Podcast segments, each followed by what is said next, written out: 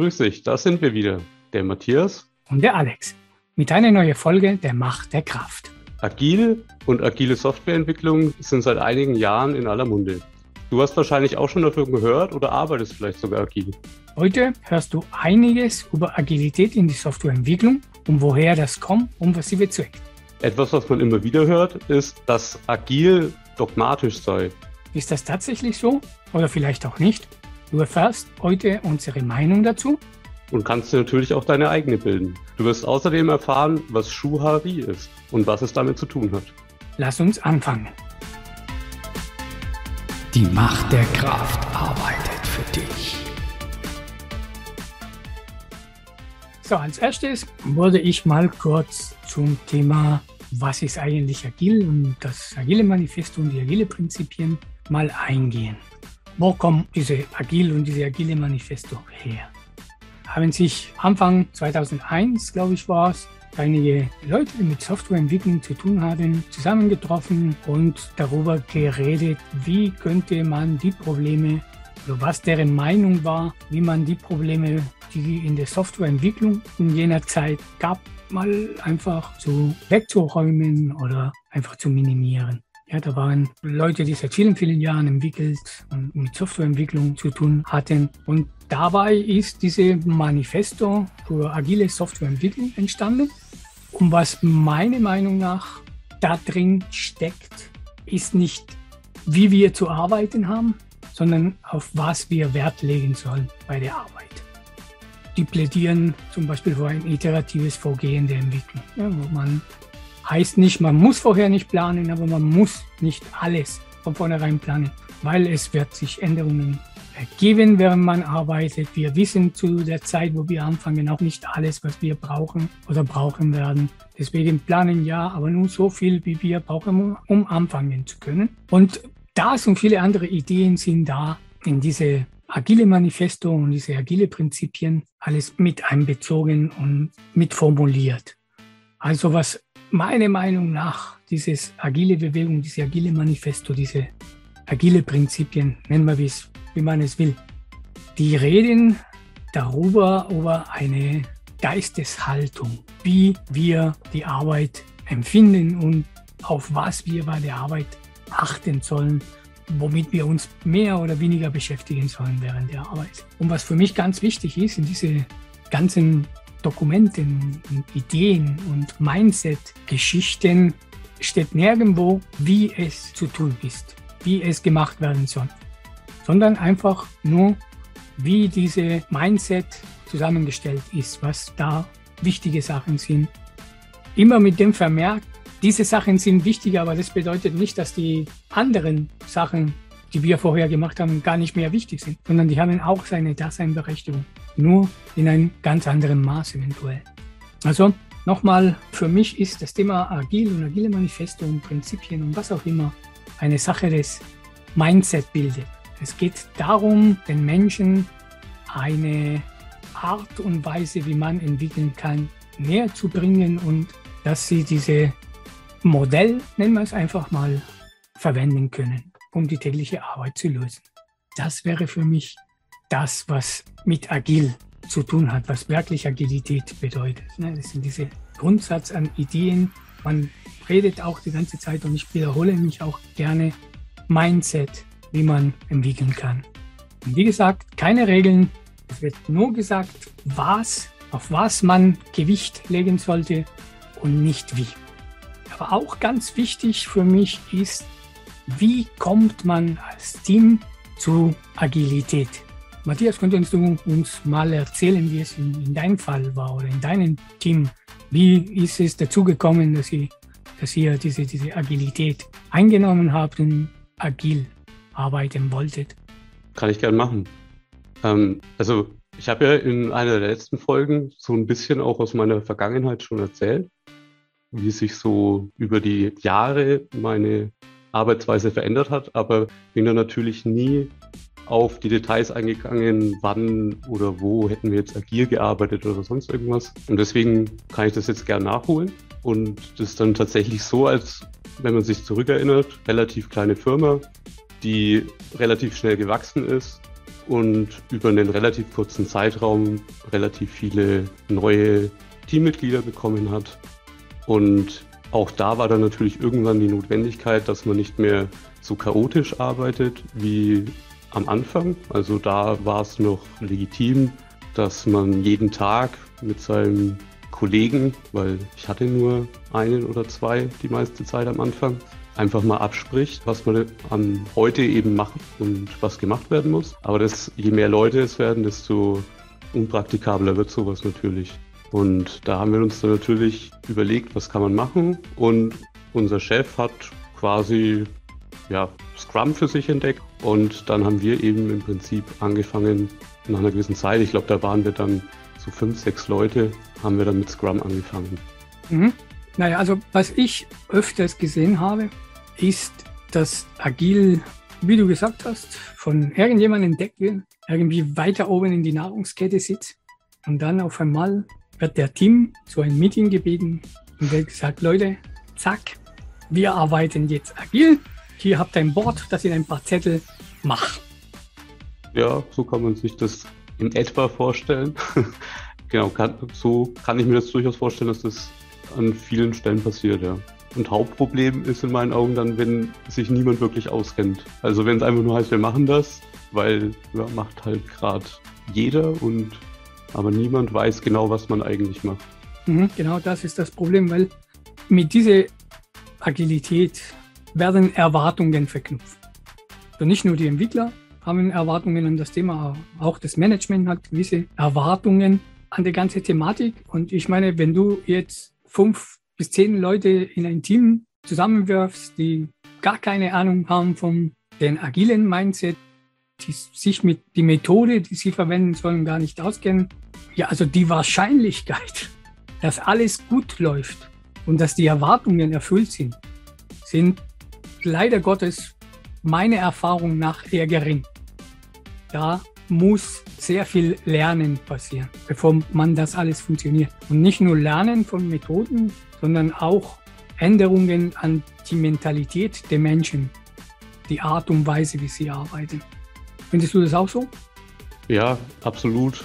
Und ich kann auch offen sagen, die ersten Gehversuche, die wir da gemacht haben, die sind sehr, sehr schief gelaufen. Also weil man hat dann natürlich alles, was so theoretisch auf dem Zettel stand, hat man halt gemacht. Also man hat angefangen zu schätzen mit Scrum Poker und ja, das hat einfach eine Zeit gedauert, bis man überhaupt versteht, was man da tut. Und die ersten Sprints, die wir so hatten, die sind phänomenal gescheitert. Also wir haben überhaupt nicht das geschafft, was wir, auf was wir uns committed haben, obwohl wir extra Arbeit reingesteckt haben und keine Ahnung. Also der Anfang war für uns unglaublich schwer.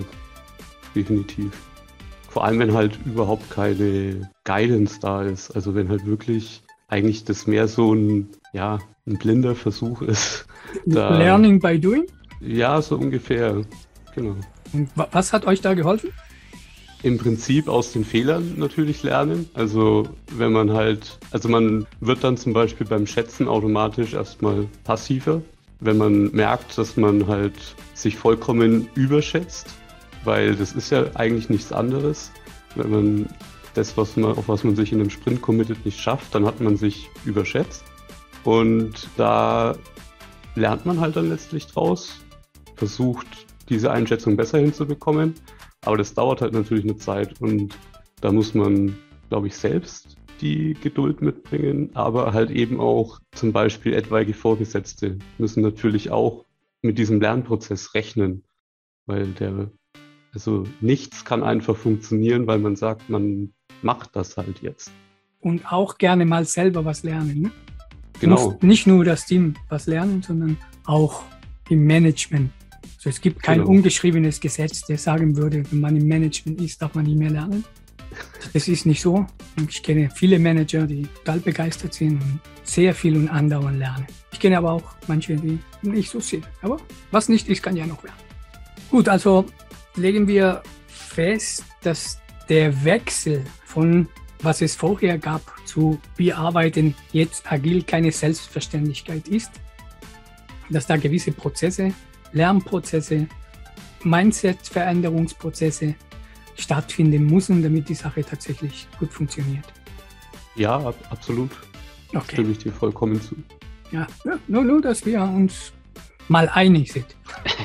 ja, wobei wir sind uns meistens sehr einig, oder? Wir sind uns schon häufig einig, das stimmt.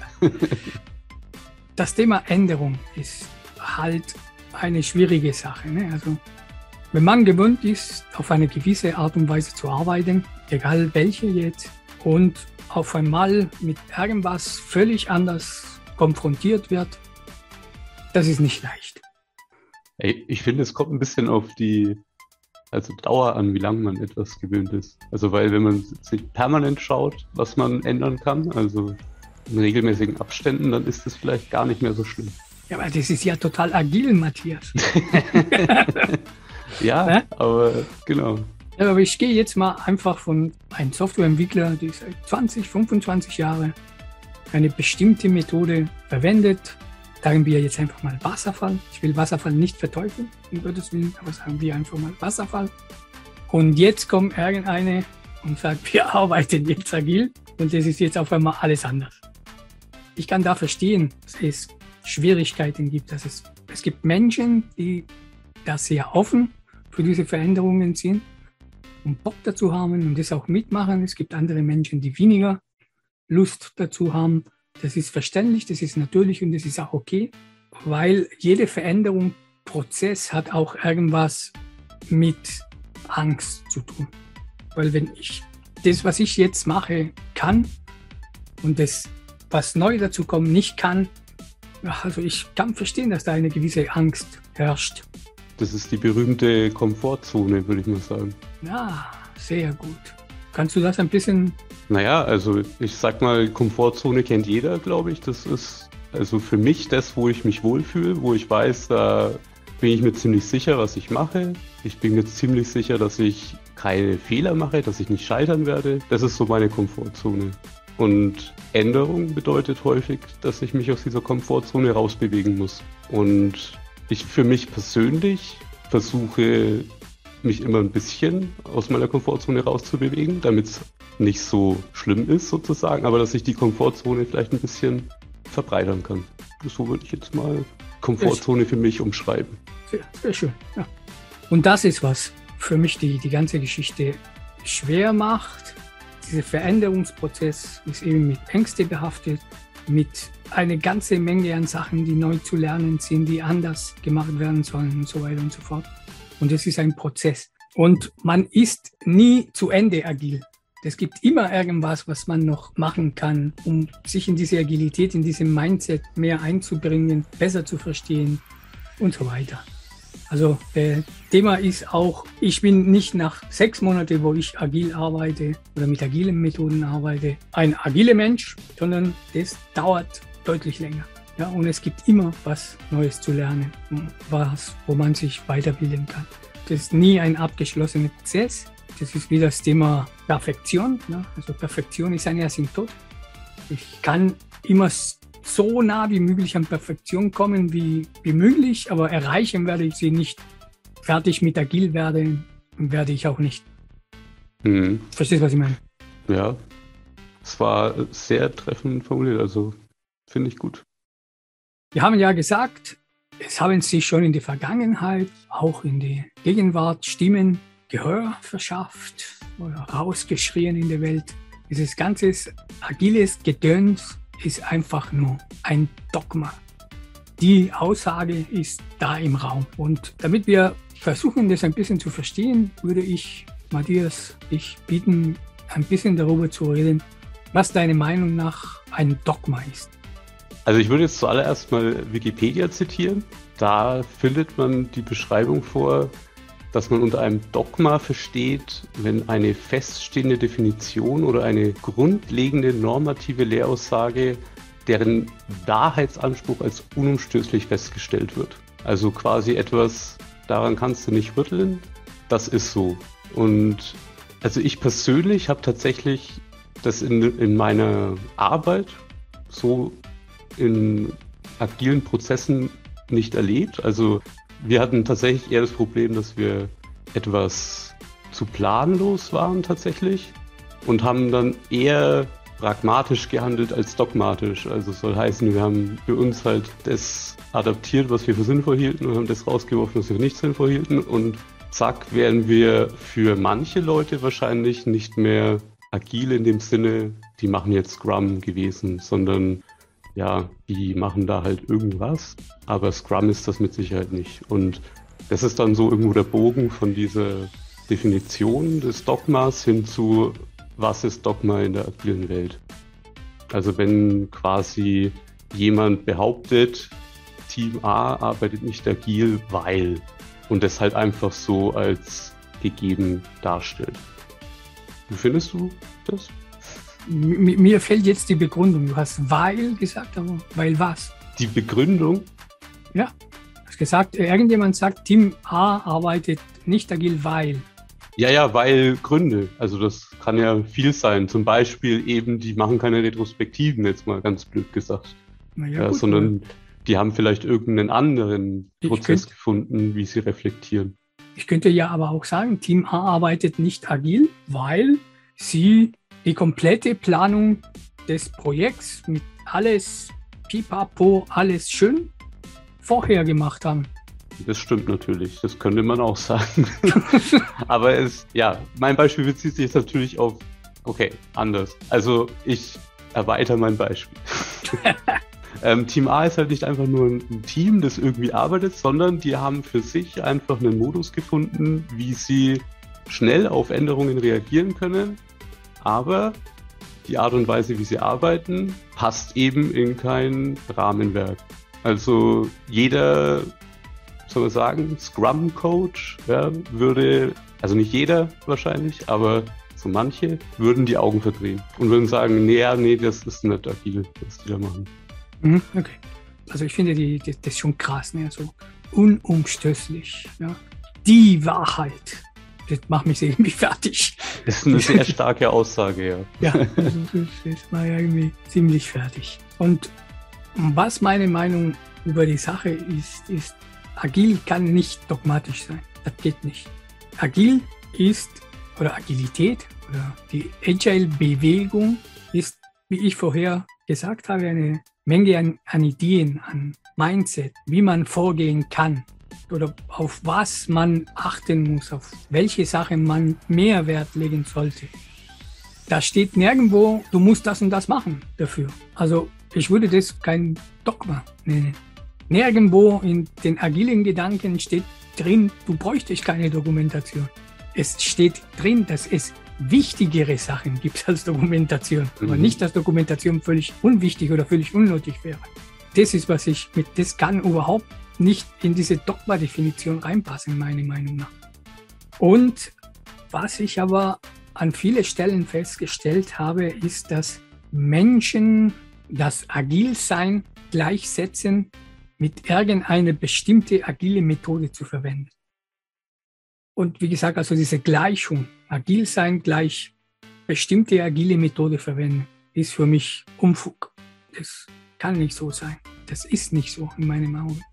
Agil sein ist, wie gesagt, eine Sache der Mentalität, der Vorgehensweise, wie ich Softwareentwicklungsprojekte im Ganzen sehe und im Detail angehe, aber nicht Methode XYZ verwenden oder Methode ABC verwenden. In der Tat wenn man sich der Agile Manifesto mal, mal anschaut, gibt es irgendeinen Teil, die sagt, Individuals and Interactions over Processes and Tools. Also heißt so viel wie Individuen und Interaktionen zwischen diesen Individuen mehr als Prozesse und Werkzeuge. Das heißt, eine Methode, die mir einen Prozess diktiert, ist nicht das Wichtige, in der agile Vorgehensweise oder in der agile Mentalität, sondern die Menschen, die daran teilnehmen und wie sie miteinander arbeiten. Das ist wichtiger, als welche Prozess wir nutzen, als welche Methode wir verwenden. Oder zumindest sehe ich das so, oder ist meine Interpretation von dem, von dem, was ich da gelesen habe. Wie siehst du das? Ja, also auch wieder sehr schön gesagt.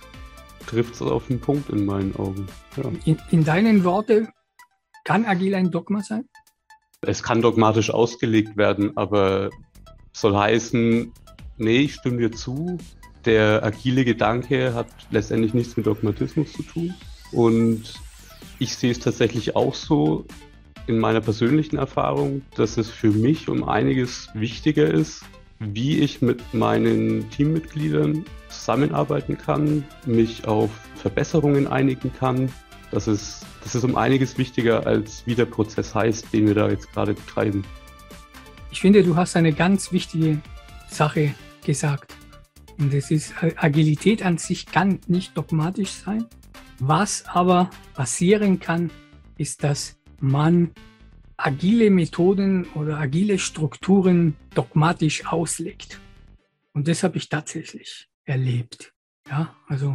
Wie hat sich das geäußert? Ein relativ einfaches Beispiel ist, wenn du Scrum machst, musst du das, das, das und das machen. Wenn du eins weglässt, dann machst du kein Scrum mehr. Das ist grundsätzlich nichts Negatives oder nichts Schlechtes, aber dass ich Scrum nach Buch nicht mache, ja, oder dass ich von Scrum mir die Teile ausgesucht habe, die für unser Team funktionieren, da werden wir schon noch drauf kommen. Das soll man nicht einfach ohne weiteres machen, aber wenn ich mir sowas traue und sowas machen kann, dann die Tatsache, dass ich kein Scrum verwende oder kein Kanban verwende oder keine Methode XYZ, die von den agilen Gurus hochgepriesen wird, verwende, bedeutet nicht, dass ich nicht agil arbeite. Das ist für mich die sehr wichtige Aussage, die du gerade eben getroffen hast, einfach nur so im Vorbeilaufen. Ja, wie gesagt, also das ist meine persönliche Erfahrung tatsächlich damit. Und ja, ich lebe gut damit. Was ich vielleicht an der Stelle auch noch sagen kann, also ich bin nach wie vor da tatsächlich eher der pragmatische Typ, was agile Methoden angeht. Ich glaube, das hat man so ein bisschen auch gerade eben rausgehört, als ich von der Art und Weise, wie ich mit meinem Team damit umgehe. Also mal kurz zusammenfassen, meine Meinung nach kann Agilität nicht dogmatisch sein, kann nur dogmatisch ausgelegt werden. Und das ist kein Problem der Agilität an sich, sondern von den Menschen, die sie einsetzen sollen. Deine Zusammenfassung?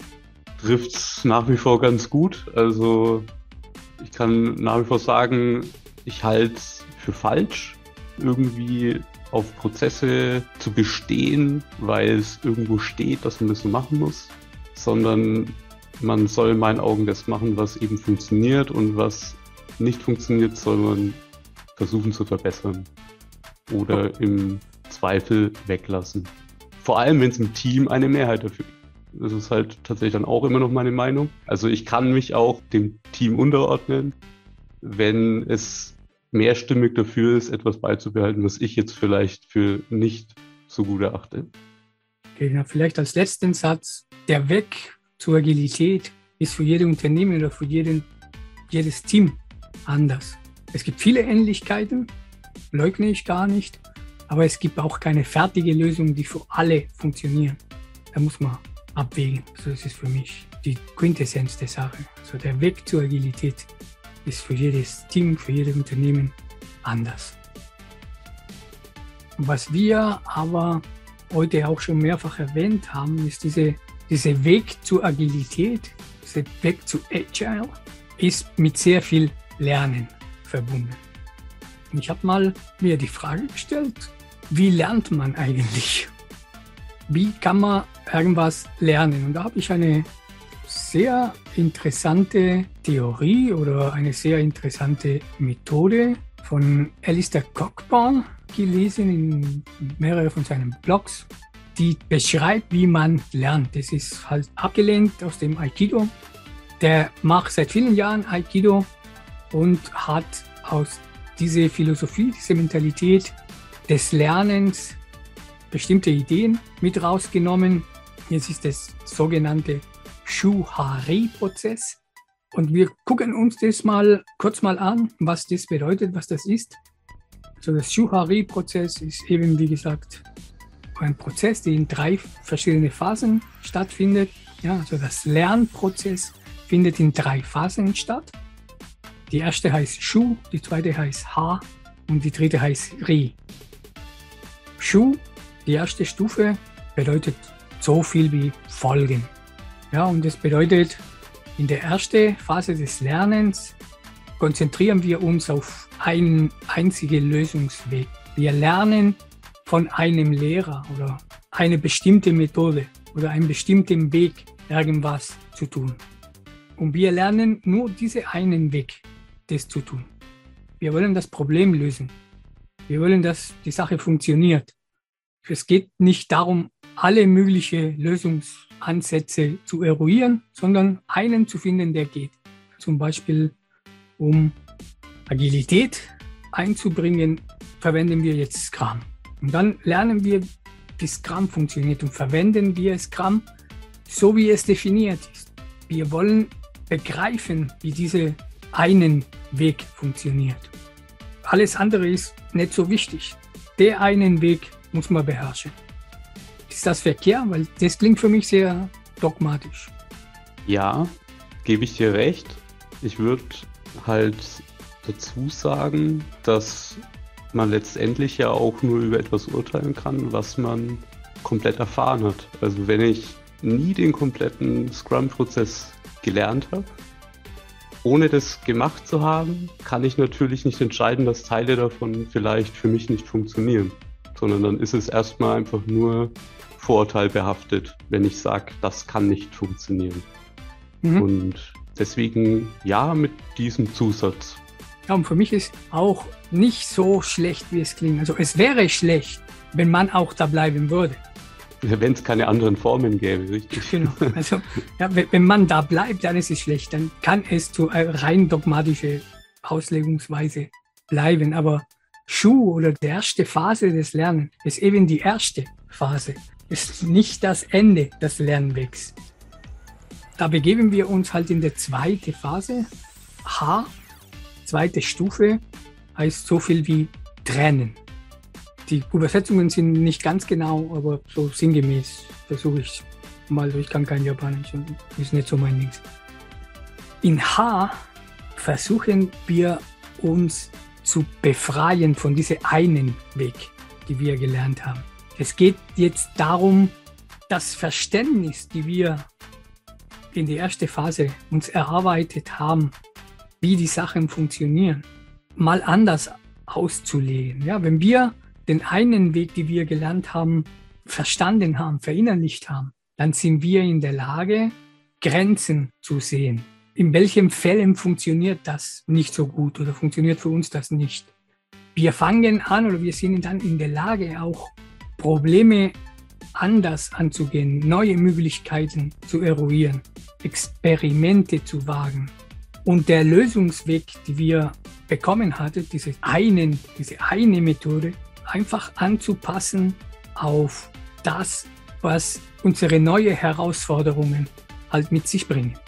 Mit diesem Verständnis, das wir bis jetzt hatten, haben wir eben die Prinzipien zu begreifen, die hinter der Methode stecken. Und wenn wir das gemacht haben, wenn wir diese Prinzipien verstanden haben, können wir uns auch erlauben, andere Lösungswege auszuprobieren, andere Experimente zu wagen. Die dritte Stufe Ri. Ri bedeutet so viel wie fließen. In dieser Phase hat das Lernen eigentlich eine andere Bedeutung. Wir lernen jetzt nicht mehr eine Methode, wir haben die Prinzipien und die Ideen, die dahinter stecken, verstanden. Wir sind in der Lage, anhand von unseren Erfahrungen und anhand von unseren Kenntnissen einfach, ich sage es jetzt einfach mal so, freischnauze, einen Weg zu finden, die zur Lösung führen. Ob es dieses Weg bereits gibt oder wir es neu erfinden, ist völlig egal. Das ist überhaupt nicht wichtig. Fließen. Es fließt einfach. Ja, also wir sind in der Lage, weil wir eben Schuh durchgemacht haben und Haar durchgemacht haben, diese abstrakte Ideen, die hinter die Prinzipien und hinter, hinter die unterschiedlichen Wege stecken, zu abstrahieren und einfach unseren eigenen Weg zu gehen. Was ich da für mich sehr wichtig ist, dieser Schuhari-Prozess ist keine Sache von zwei Monaten und eine Schule. Es bedarf in vielen Fällen Jahre, bis man in Ri angekommen ist. Nicht falsch verstehen, Schuhari ist nicht ein Prozess, wo ich eine Woche in Schuh bin, zwei Wochen in Haar und dann bin ich der Obermager. Schön wär's, ne? Ja. Nee, So funktioniert das leider Gottes nicht. Man braucht sehr lange Zeit, um wirklich ein, sagen wir mal, Meister in der Agilität zu werden. Deine Gedanken dazu, über das, das ganze Prozess und die, die drei Phasen und so? Ja, also ich kenne das Schuhari-Prinzip so ein bisschen aus dem Bereich Cutters und sowas. Und ich kann das jetzt sehr gut verstehen und nachvollziehen. Also ich finde, das passt sehr gut, was du erzählt hast. Zu Schuh habe ich ja meinen Senf quasi schon dazugegeben. Also in Bezug auf Dogmatik, ja, in Schuh vorhanden, aber wie gesagt, zu einem gewissen Grad auch notwendig und eben ganz wichtig, dass man eben auch aus dieser Phase auch wieder rausgeht. Wenn man jetzt natürlich ein Team ist, für den alles, was in Schuh praktiziert wurde, perfekt funktioniert, herzlichen Glückwunsch. Ich halte es ein bisschen für unwahrscheinlich, aber nichts ist ausgeschlossen. Wenn ich so drüber nachdenke, ich persönlich würde mich so ein bisschen bei H einordnen. Wir befinden uns in einem regelmäßigen Prozess, wo wir schauen, was wir anders machen können, wie wir was verbessern können. Und da kann ich jetzt zum Beispiel vielleicht auch mal ganz blöd als Beispiel sagen, wir haben für uns im Team beschlossen, dass wir Retrospektiven teamintern ersetzen wollen durch einen anderen Mechanismus. Hm? Das sogenannte Popcorn Board. Und das hat überraschend gut funktioniert, dieses Experiment. Und das machen wir mittlerweile, glaube ich, seit einem Jahr so. Retrospektiven machen wir dann im Prinzip immer wieder mit Stakeholdern und Ähnlichem. Und das wirst halt in keinem Lehrbuch finden, das, was hm. wir da praktizieren. Aber nicht nach jedem Sprint oder wie, wie meinst du das? Wann finden diese ähm, Retrospektiven statt? Die Retrospektiven mit den Stakeholdern, die finden, glaube ich, ja, das überlegen, alle drei Sprints statt. Mhm. Und die teaminternen Geschichten sind ein wöchentlicher Termin, wo wir quasi, also es würde jetzt zu weit führen, wenn wir jetzt wirklich auf das Popcorn-Board an sich eingehen, aber das ist im Prinzip ein Prozess, wo man einen stetigen, ja, einen stetigen Verbesserungsprozess anstrebt, teamintern. Ja, genau. Kontinuierliche Verbesserung. Genau. Und das haben wir für uns eben beschlossen, dass das für uns sinnvoller erscheint, als starre Retrospektiven zu machen, die irgendwie immer nach ähnlichen Mustern ablaufen und vielleicht Sachen gar nicht angesprochen werden, die, weil sie jetzt zum Beispiel, weil das hatte ich ganz häufig in Retrospektiven, als wenn man jetzt noch an früher denkt, wo ich mehr in diesem Scrum-Prozess drin war, da war es in den Retrospektiven häufig so, dass einfach nur Probleme, die jetzt gerade in den letzten zwei Wochen irgendwie die Entwicklung behindert haben, so angesprochen worden sind. Aber so häufig sind Dinge einfach vergessen worden und den Prozess, den wir da jetzt implementiert haben, der ermöglicht einfach, das früher festzuhalten. Wenn mich irgendwas hindert, dann kann ich direkt dahin und das da aufschreiben. Aber wie gesagt, das würde jetzt alles zu weit führen. Das werden wir uns bestimmt mal in einer eigenen Folge vielleicht anschauen. Genau, und Ri, ja, also da sehe ich mich, also da Ri würde ich tatsächlich schon fast so sehen, wie dass ich in der Lage bin, ein äh, anderes Team durch die Schuhphase zu bringen und sinnvoll auf eine Haarphase vorzubereiten. Das wäre so für mich dann die, die Ri-Phase, in der ich mich persönlich aber jetzt so noch nicht sehe, glaube ich tatsächlich. Ich, ich, bin mir da nicht so sicher, ob das für Ri reicht. Ja, ich auch nicht. Also das waren jetzt nur meine Gedanken. Also sicher bin ich mir dabei nicht. ähm, das ist jetzt, ich habe halt jetzt gerade mal ein bisschen drüber nachgedacht und das ist mal so das, was mir dazu einfällt. Ja, gut. Lass mal so stehen. So. Wie viel Dogma brauchen wir, Matthias? Brauchen wir überhaupt Dogma und wenn ja, wie viel? So wenig wie möglich, so viel wie nötig. Kann man das so zusammenfassen? Also, kann man, ja. Also im Idealfall bräuchte es nicht, aber ich kann mir halt schon vorstellen, dass gerade in einer Anfangsphase, also wenn jetzt ein Team neu zusammenkommt und für sich beschließt, agil arbeiten zu wollen, dass es halt eh eine Zeit braucht, bis das Team einen gemeinsamen Nenner findet. Und da macht, glaube ich, halt ein gewisser Dogmatismus, also beziehungsweise ein gewisser Rahmen, in dem man sich bewegt, Sinn, weil sonst endet es eventuell halt in purem Chaos. Aber wenn das Team dann zusammengewachsen ist und ein gemeinsames Mindset, wo wir halt wieder bei der Geschichte mit dem agilen Mindset sind, entwickelt hat für sich, dann kann es meiner Meinung nach mehr in diese pragmatische Richtung gehen. Also wirklich zu sagen, wir machen das, was für uns funktioniert und nicht das, was in irgendeinem Lehrbuch steht. Okay. Ich würde mal kurz so sagen, ein gewisses Maß an Dogma brauchen wir. Und zwar während dieser Schulphase. Ja, weil das ist eben der, der erste Impuls, das, was uns erlaubt, uns auf den Weg zu machen, irgendwas zu lernen. Und dann ist es gut, wenn wir einen bekannten Weg verfolgen, die gewisse Regeln haben, die wir einhalten müssen. Okay. Aber ohne diese erste Methode oder dieser erste Weg, dieser erste Lösungsweg, können wir uns gar nicht auf den Weg machen. Und deswegen ist auch wichtig, diese gewisse Maß an Dogma beizubehalten, wenn du willst. Wir fangen einfach so an, dass wir kopieren das, was es gibt. Wir nehmen das, was es gibt und kopieren es eins zu eins. Wir verwenden die Methode so, wie sie sind. Erst später sind wir in der Lage, andere Wege oder andere Methoden oder andere Möglichkeiten zu verstehen. Und ganz am Ende des Weges steht uns dann offen die Möglichkeit, unsere eigenen Wege zu kreieren. In meinen Augen auch voll im Sinne von der agile Bewegung. Einfach inspect and adapt. Ja, das finde ich einen sehr guten Satz. Also, weil das ist ja im Prinzip die Definition von Agilität, dass man sich anpassen kann an Gegebenheiten. Gut, dann Schlusswort des Tages. In der Softwareentwicklung kommt öfters mal vor, dass Teams einfach gesagt bekommen, ihr seid jetzt agil, du bist Scrum Master, der da ist PO. Ja, passt. Ich bin Chef. Und Chaka, agiles Team ist da. Das hat für mich keinen Sinn. Es funktioniert nicht oder nicht gut.